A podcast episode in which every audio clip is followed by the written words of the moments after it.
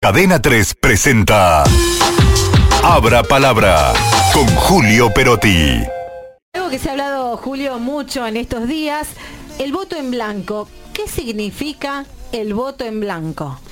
Bueno, eh, digamos, hay mucha gente, muchísima gente que quedó descolocado ante el resultado electoral de la primera vuelta, ¿no? Eh, hoy se sienten encorsetados porque tienen que optar en lugar de elegir y por allí no le gusta ninguna de las dos ofertas que hay.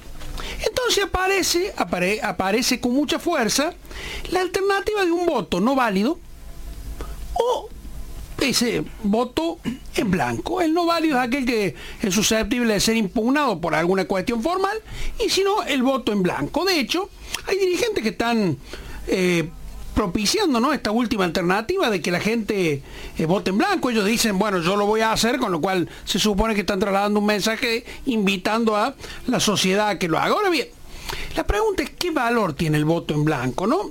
Vamos a tratar de explicarlo a partir de un destacadísimo constitucionalista como es Félix Logroño, que es profesor de la Universidad de Buenos Aires. Ha publicado en estas horas una muy interesante nota.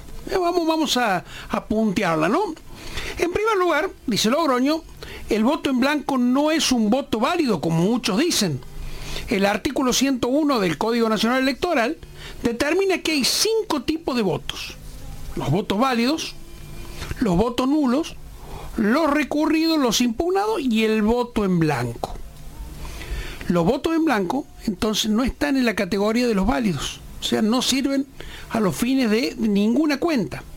A punto tal que la Constitución Nacional no los considera para el cálculo de los porcentajes que deben alcanzar los candidatos en primera vuelta para evitar el balotaje. No, no, no se cuenta. El artículo 97 justamente de la Constitución determina que esos porcentajes se calculan sobre votos válidos. Y como hemos dicho, el voto en blanco no es considerado válido. Con lo cual, se dejan de lado los nulos y sobre los afirmativos, eso sí, es lo que sirve para la cuenta el voto en blanco, insistimos, no va. Logroño va un poco más allá todavía. Dice que ni la constitución ni la legislación electoral argentina asignan a los votos en blanco o a los nulos efecto jurídico alguno. Simplemente no se los tiene en cuenta.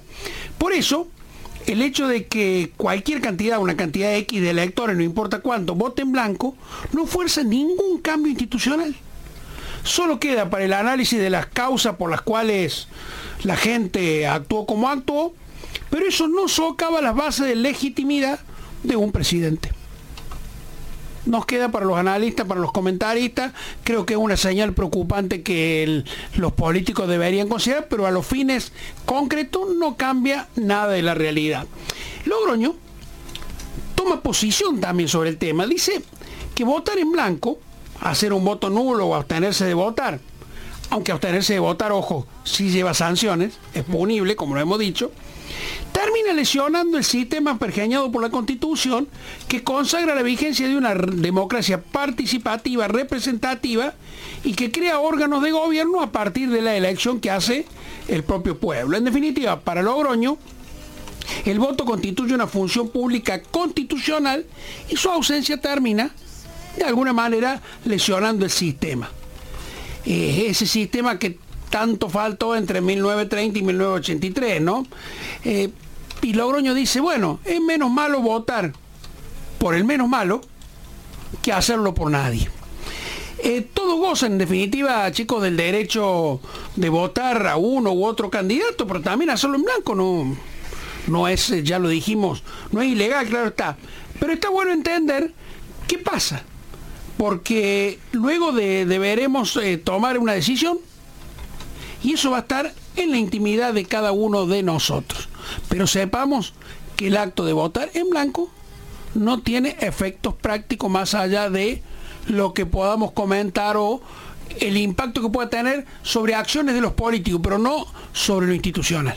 Cadena 3 presentó Abra Palabra con Julio Perotti.